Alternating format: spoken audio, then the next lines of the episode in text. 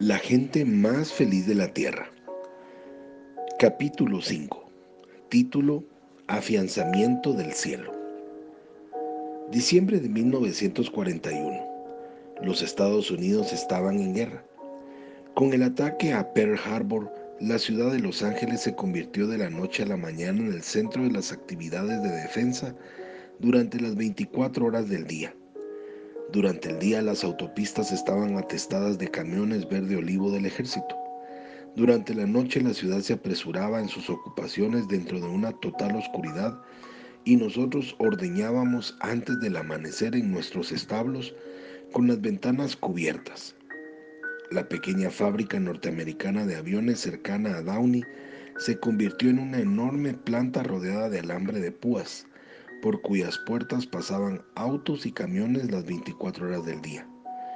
Para desesperación de Rose y deleite de Richard, que contaba con siete años, las instalaciones antiaéreas se construyeron casi en nuestro patio. Como la industria lechera se consideraba industria esencial, la gente de nuestra granja no fue reclutada al principio, pero antes nuestros empleados y proveedores se hallaron al servicio de la defensa.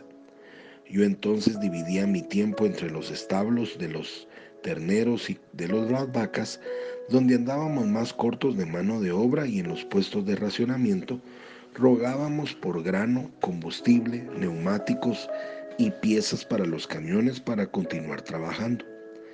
El principal problema era la salud de los animales y tanto los veterinarios como las medicinas escaseaban cada vez más. Papá y yo orábamos primero cuando la enfermedad amenazaba nuestras reses, ahora a menudo en la primera y última protección.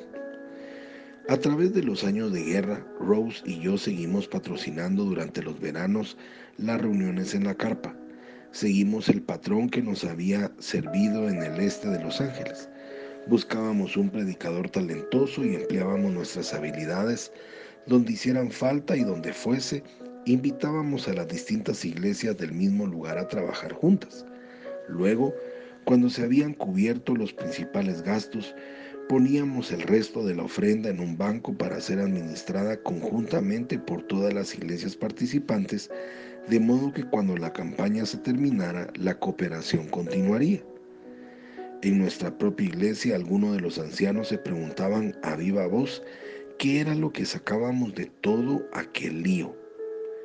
Pero cuando Florence se presentó sin señales de lo acontecido en julio de 1942 y cantó el glorioso himno de apertura, Rose y yo supimos que todo el esfuerzo de nuestras vidas jamás expresaría suficientemente nuestra gratitud hacia Dios.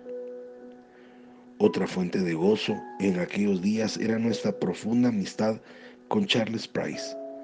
Me gustaba escucharlo predicar en su elocuente estilo que había perfeccionado bajo la supervisión de William Jennings Bryan. Lo mejor de todo eran las visitas personales.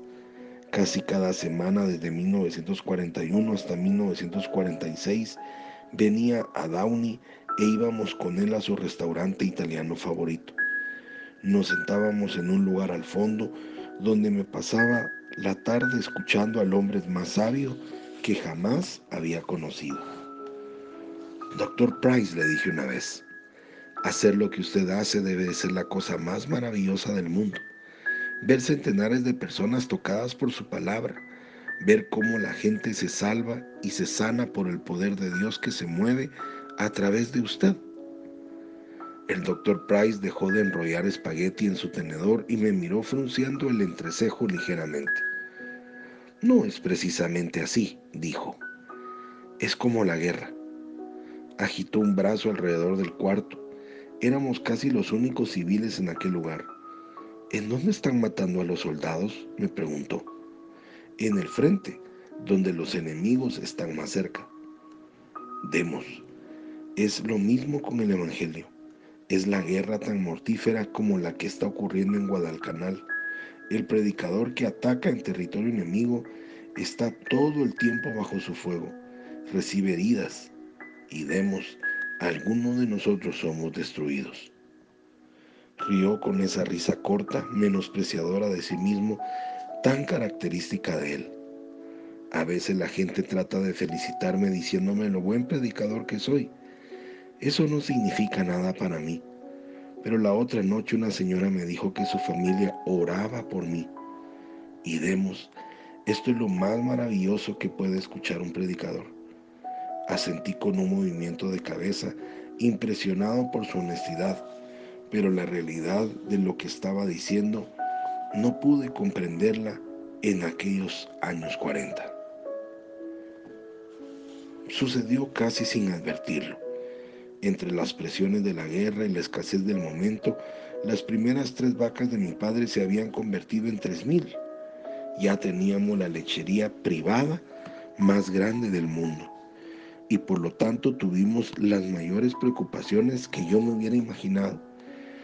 Me pasaba pendiente del teléfono hora tras hora. Seguía cualquier pista que indicase que había envases de leche por aquí o cemento para una planta lechera por allá. Únicamente hallar suficiente alimento con tal cantidad de animales ya resultaba sumamente dificultoso y tenía que dejar de manejar hasta el Valle Imperial para comprar heno. La mayor parte de este camino atravesaba el desierto y en un sofocante mes de julio que dio paso a un agosto de 1943 todavía más caluroso, descubrí que algo había cambiado en aquella carretera solitaria. Donde antes hallaba dos cabañas soleadas en mi camino, en el último viaje ahora se levantaba una concurrida ciudad de carpas y el tráfico se hacía más lento a causa de la larga fila de camiones del ejército. A lo largo de toda la carretera no se veía otra cosa que antiguas granjas y polvorientas casetas que de pronto hervían de soldados. Nadie decía una palabra, por supuesto. Nadie sabía nada, pero era evidente que se estaba llevando a cabo una gran campaña en el desierto, en alguna parte de la perturbada faz de la tierra. Le hablé a Rose sobre ello cuando regresé a casa. Demasiados muchachos. Y Rose se les ve tan acalorados y aburridos. La ciudad de Indio, a 40 kilómetros al este de Palm Springs, me atimorizaba particularmente. Las calles rebosaban de tantos soldados fuera de servicio que se necesitaba una hora entera para atravesarla. Yo me sentaba en las paradas de tráfico y viéndolos esperar en interminables colas ante las tres o cuatro restaurantes y el único teatro donde buscaban una pequeña sombra contra los 120 grados Fahrenheit de calor nada que hacer y ningún lugar a donde ir. Y pensé, ¿qué tal si levantase una carpa aquí? ¿Más reuniones demos? preguntó mi padre. Rose y yo acabamos de patrocinar una campaña de avivamiento de seis semanas en el condado de Orange. También Rose sentía dudas. Demos, estás trabajando 16 horas al día en la lechería durante la campaña de avivamiento apenas si viste la cama. ¿Qué intentas demostrar matándote con tanto trabajo? Pero, ¿y si esta idea viene de Dios, Rose, y no de mí mismo? Ella me miró desde el lugar donde planchaba. Entonces, lo haremos. Salté del sofá. Voy a llamar a Charles Price ahora mismo, le dije. Sé que está lleno de compromisos, pero quizá le queden una o dos semanas libres. Rose alzó otro de los trajes deportivos de Jerry del cesto de la ropa de planchar. No era el tipo de persona que habla mucho cuando no está absolutamente, cuando no tiene nada absolutamente que decir y yo sabía que tenía mucho que decirme. Rose, ¿hay algo que no va bien? Demos, con lo mucho que amo y respeto al doctor Price, creo que no es la persona adecuada para hablarle a los soldados. Necesitamos a alguien más joven, no lo sé, alguien que sepa tocar la guitarra. Rose volvió a guardar silencio, y así que llamé al doctor Price. Olvidé la primera lección que aprendí cuando tenía las reuniones en Lincoln Park. Para Rose y para mí, la llave de la voluntad de Dios era nuestro mutuo acuerdo. El doctor Price estuvo de acuerdo con que era difícil la situación de los soldados en el desierto y prometió que haría un reajuste en sus compromisos. Creo que lo hizo en efecto, pero una subida de nuestra cuota lechera me mantuvo preocupado por un tiempo.